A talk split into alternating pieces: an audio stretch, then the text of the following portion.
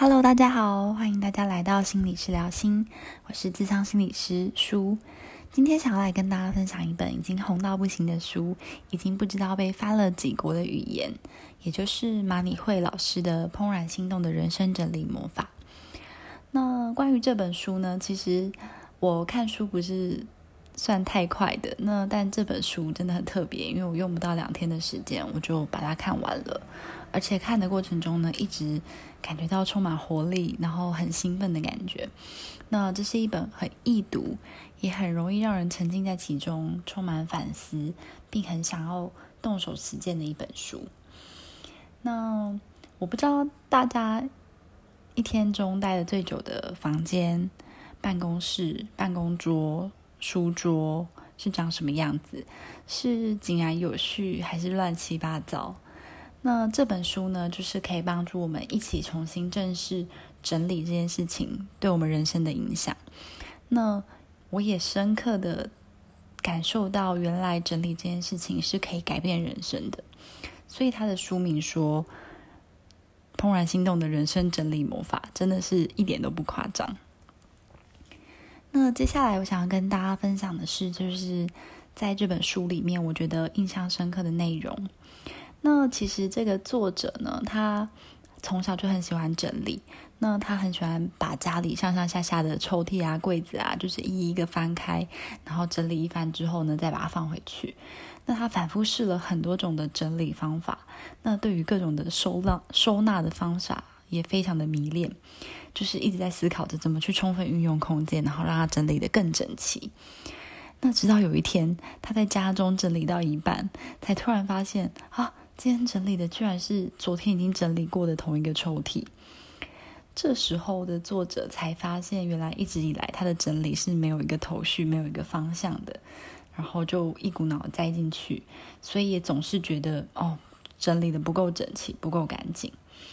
那很大的转折点是，作者看到了一本书，这本书的书名是《丢弃的艺术》。那这本书呢，让他的整理开始了有一点点的不同。作者实际的在读完这本书之后呢，动手开始实践，并在他自己小小的房间里面呢，整理出了好几大袋的垃圾。这时候，作者才惊觉啊，原来我一直整理着自己已经不那么喜欢，甚至用不到的东西，也难怪我怎么整理都怎都不会满意。那这边作者就跟大家分享了一个我觉得蛮有趣的概念。他说，所谓的整理呢，是一个节庆式的整理，就像我们过年想要大扫除，或是一个特定的节庆是很热闹式的整理，是一件很开心的喜事，而不是想到整理就觉得好繁琐、很很漫长这样子。那节庆式的整理呢，也就是希望可以在短时间内让生活的空间有很大幅的改变。这边的短时间有可能真的就是一个礼拜内，就是让你很凌乱的家变得非常的井然有序。当然，这个时间是看你自己做调整的，但是原则上就是尽可能的短的时间内，让你的生活空间有跟原本有很大幅的差异。那怎么整理呢？只包括最重要的两件事情。第一件事情就是留下你心动的东西，然后第二件事情就是找到他们专属的家。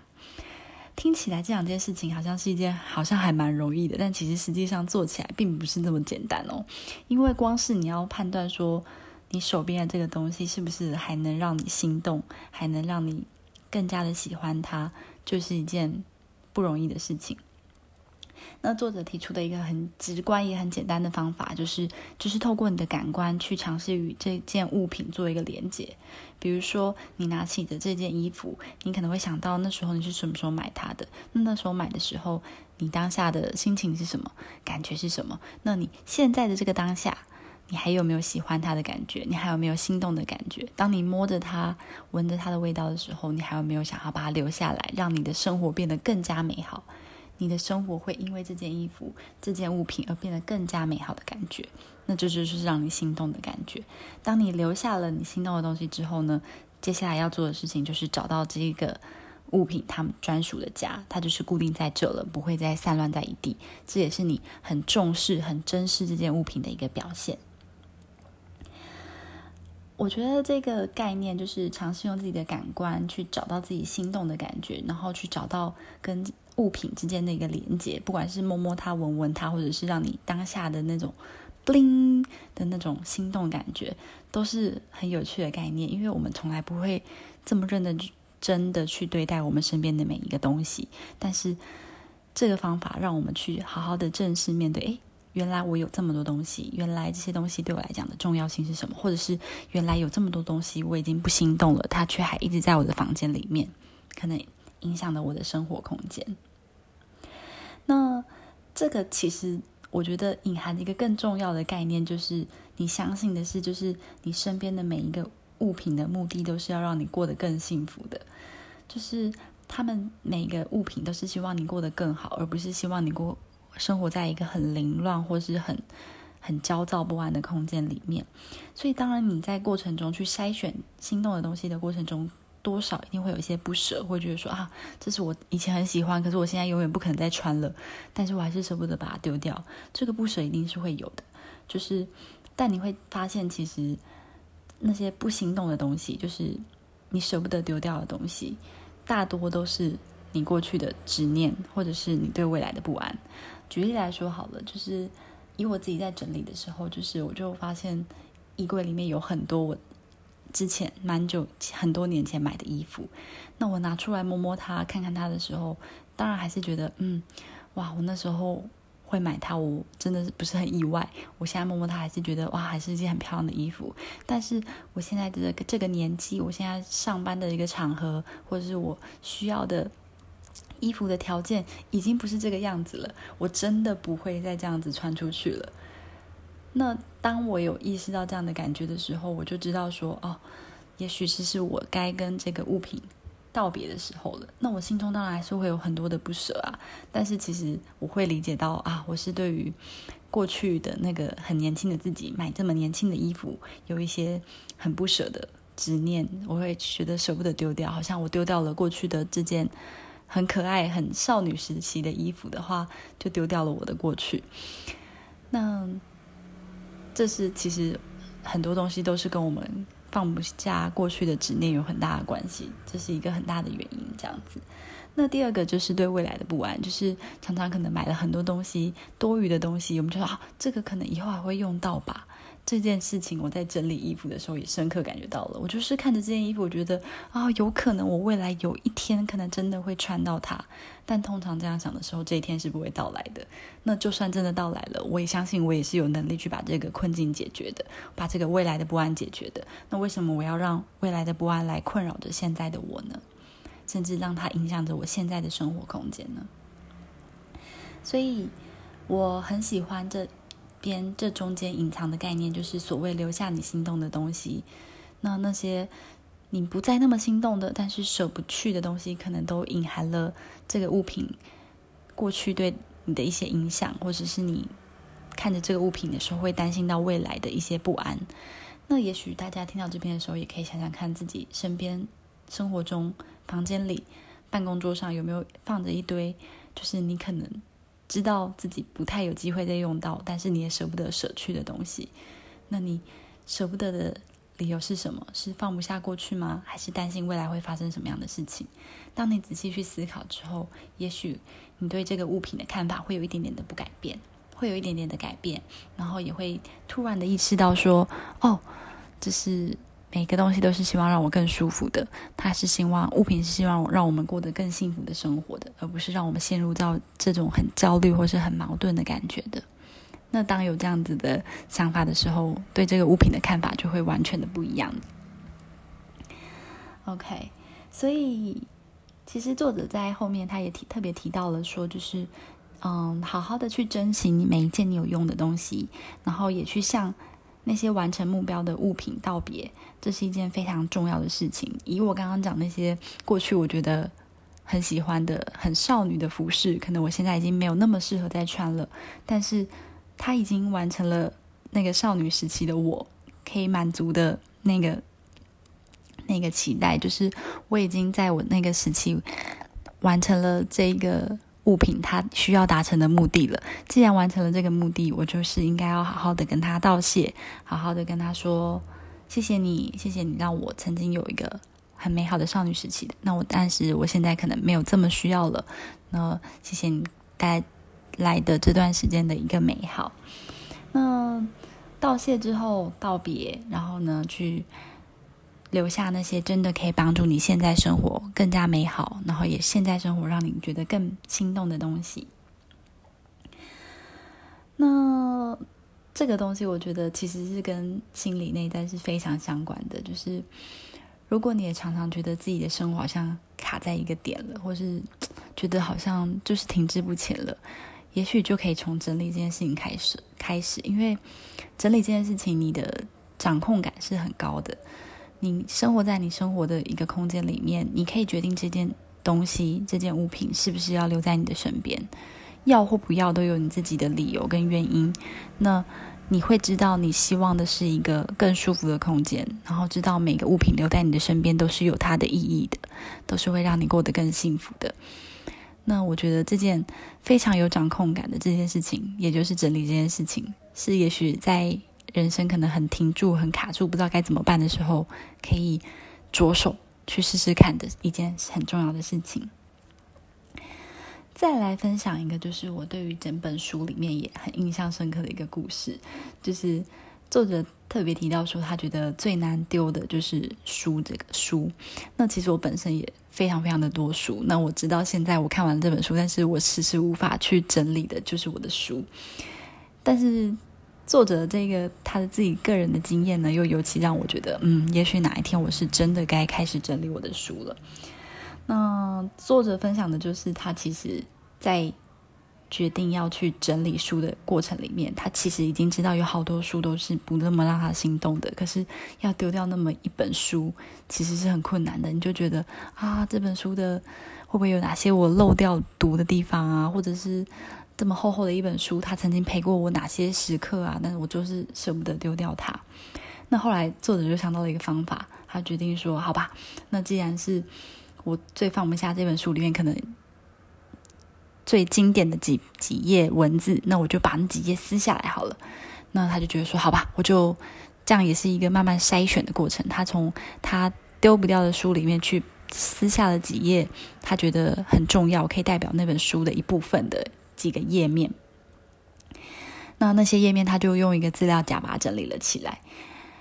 那我看到这边觉得，嗯，这好像是一个不错的方法。如果真的要去。减少书所占的体积，然后又可以留下那些让自己很心动的页面。书的页面的话，好像也是一个不错的方法。接着，作者又继续说下去了。他整理到一个程度的时候，他就他因为他可能每隔个一段时间就会重新再整理，他就发现哪一天突然又看到了那一个资料夹里面全部是他撕下来的所有页面。他突然想说：“啊，天哪！我整理到现在，可是我却从来都没有把那些撕下来的页面再看过一次，从来都没有。所以，他心想说：嗯，这样其实也代表我对他们并没有心动了，或者是他撕下来也没有让我想要再去触碰他，想要去跟他有些连接的的吸引力了。那我怎么还会把它留着呢？可是要把它丢掉。”对作者来讲，又是很困难的事情。他后来又在想到了一个方法，说他决定要抄写下那些句子，就是在那些页面里面呢，就是总会有一些就是让他觉得特别喜欢的一些句子或是文字，那他就用手抄的方式，然后把它写了下来。这又再浓缩了一次，可能原本是好几页一小叠的纸张，到现在可能变成嗯个位数的张数，然后变成是手抄的字。哦，我看到这边的时候，觉得说，嗯，手抄字，嗯，虽然感觉好像麻烦了一点，但是好像还是可以平衡那个，就是不那么心动，但是又舍不得丢掉的这种情况。再过了一阵子，作者看到了他手抄的那些文字，突然惊醒了，因为他在这段时间里面从来都没有再去翻看过那些他手抄的文字，就是。他终于理解了一件事情：当这个东西已经没办法让你心动，你想要用各种方式把它留下来，到最后，他还是没有办法让你去跟他有所连接。所以后来呢，作者就很勇敢也很果决的，就把那些他手抄的文字全数的丢弃了。当然是在好好的道谢、好好的道别之后的的丢弃。那这个整个过程里面，我就看到了，就是其实看书这件事情。我其实自己也是喜欢看书写笔记的人，但是现在当然比较多用电子化，所以就比较没有实体的物品需要去丢弃的问题，需要去整理的问题。但是我更想到的是，看书这件事情，其实它本身的过程应该是在于实践，就是当你看完了一本书，你可能吸取了一些知识、一些内容，觉得也很棒的点子，但这些点子如果它没有化成一个很具体的行动的话，那些点子终究可能哪天会忘记，或者是你会觉得，哎，我是不是要把它刻意的记下来、写下来，它才不会忘记？所以，我才想到了一件事情是，也许看书这件事情的本身的最重要的过程是在于实践，实践，也就是有一个因为这本书而做的一个行动的过程。那。而当你也许可能买了好几本书，在某个时期买了好多本书，你错过了某个时间想去读它，那你真的就不会再读了。就是我自己反思我自己的书柜，也是真的有好多本我买回来到现在从来都没有读的书，然后我也一直去想着说，我有一天一定会读它，但是也真的直到今天，我从来都没有再去翻阅过它。那。当然是看到马里慧老师，就是这个作者他的时间方式，我会觉得哇，真的是一个很勇敢又很果决的方向。那我自己还在努力，怎么去面对那些其实我已经没那么心动，或是已经错过了那个时间的那些书本，我可以怎么去面对他们？然后我真的想要再读他们吗？或者是他们会不会其实已经完成了那个任务？就是在我买的那个当下，他就已经完成了那个任务，那提醒着我，也许之后。不会再很仓促的去决定要买一本书，而又舍不得丢弃它，然后来让自己造成一个很矛盾又很两难的看做法的的的的窘境，这样子。对，那这是我看到作者分享他自己书本的故事，我自己心里的一些想法，这样子。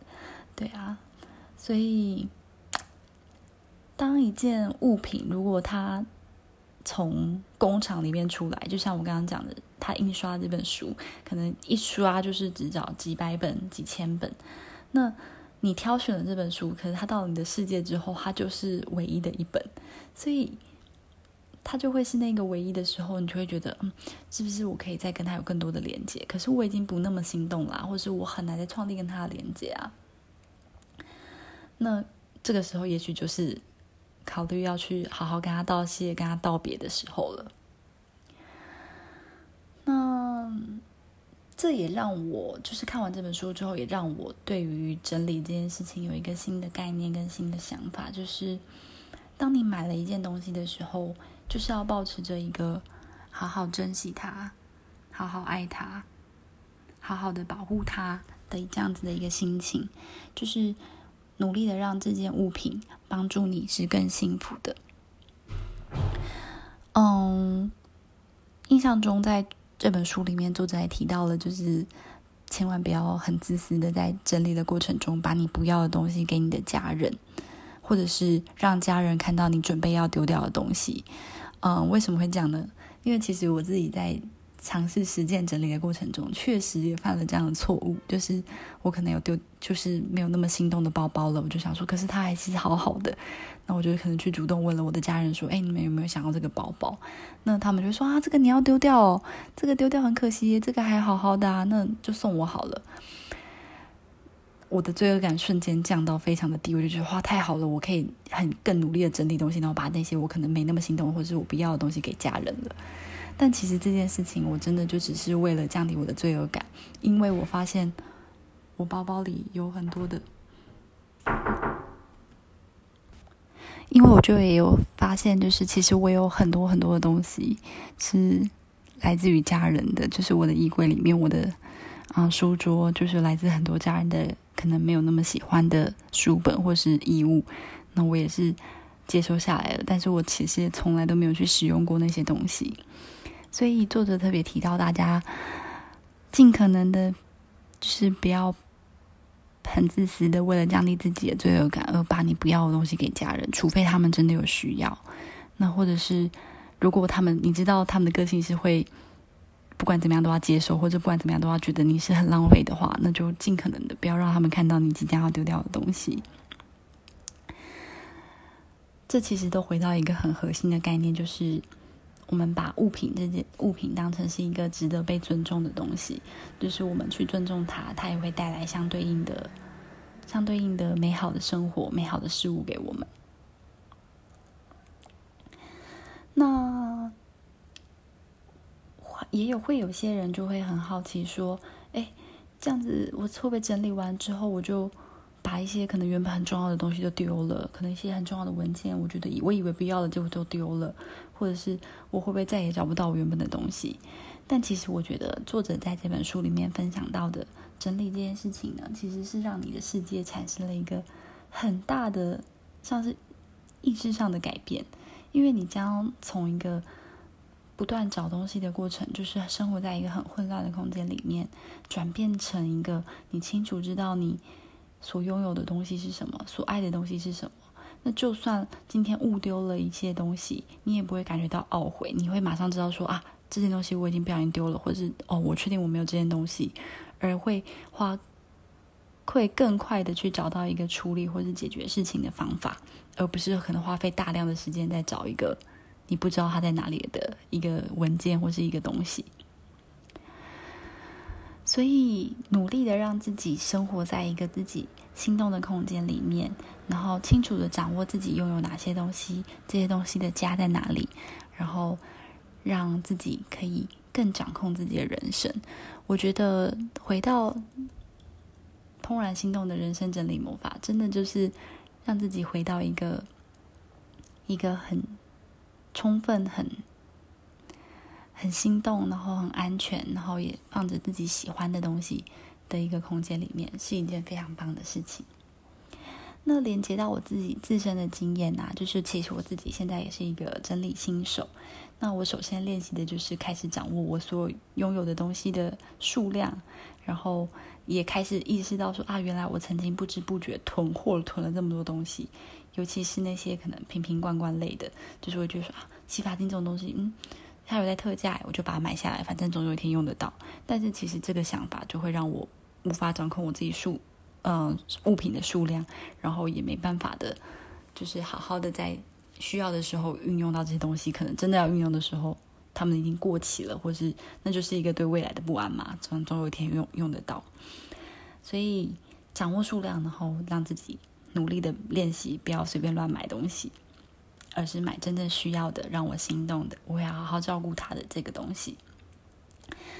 那作者其实，在那个书中有提到说，整理的第一步就是衣服，然后尤其是你一定要掌握你